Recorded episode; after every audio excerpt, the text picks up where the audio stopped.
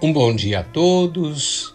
Na nossa devocional de hoje, eu tomo Lucas capítulo 15, a primeira frase do versículo 17, mas eu gostaria de estimular você a ler os versículos 17 até o 19. E o tema da nossa devocional é arrependimento. Então a frase que tomo de Lucas, capítulo 15, verso 17 é: E caindo em si, disse: Quantos trabalhadores de meu pai têm abundância de pão? Veja bem, essa é a parábola do filho pródigo e ela nos mostra um jovem sentado entre porcos, sujo, cansado, esfomeado e esquecido por todos. As festas estavam no passado e a desesperança se mostra por onde quer que ele levante os seus olhos. O texto afirma que foi neste momento que o jovem caiu em si. Esta é uma expressão que poderia ser aplicada a quem foi anestesiado para alguma cirurgia.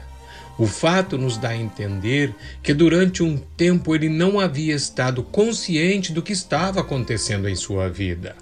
Na verdade, este é o resultado do pecado. Entorpece nossos sentidos e não nos permite compreender a insensatez do nosso andar. O primeiro passo para o arrependimento se dá quando se produz em nós a recuperação dessa perda de consciência. Repentinamente vemos o quão errado tem sido o nosso caminho. Aquele jovem entendeu que deveria voltar à sua casa e que ali o bem e a saúde poderiam ser encontrados na relação com seu pai.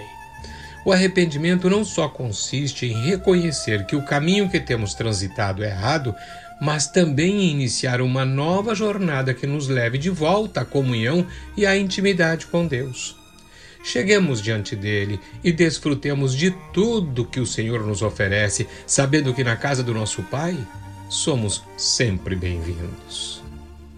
Reflita, meu amado irmão e irmã, e pense a respeito de tudo aquilo que você ouviu nessa devocional. Mas eu termino com uma oração. Pai amado e querido, que, no, que o nosso coração seja sempre consciente de todas as nossas as nossas circunstâncias. Não permita, meu Senhor, que eu me afaste da tua vontade por um milímetro sequer. E se isso acontecer, me dê, Senhor, um coração arrependido, para que eu possa corrigir a minha rota e estar sempre na tua presença, desfrutando de ti.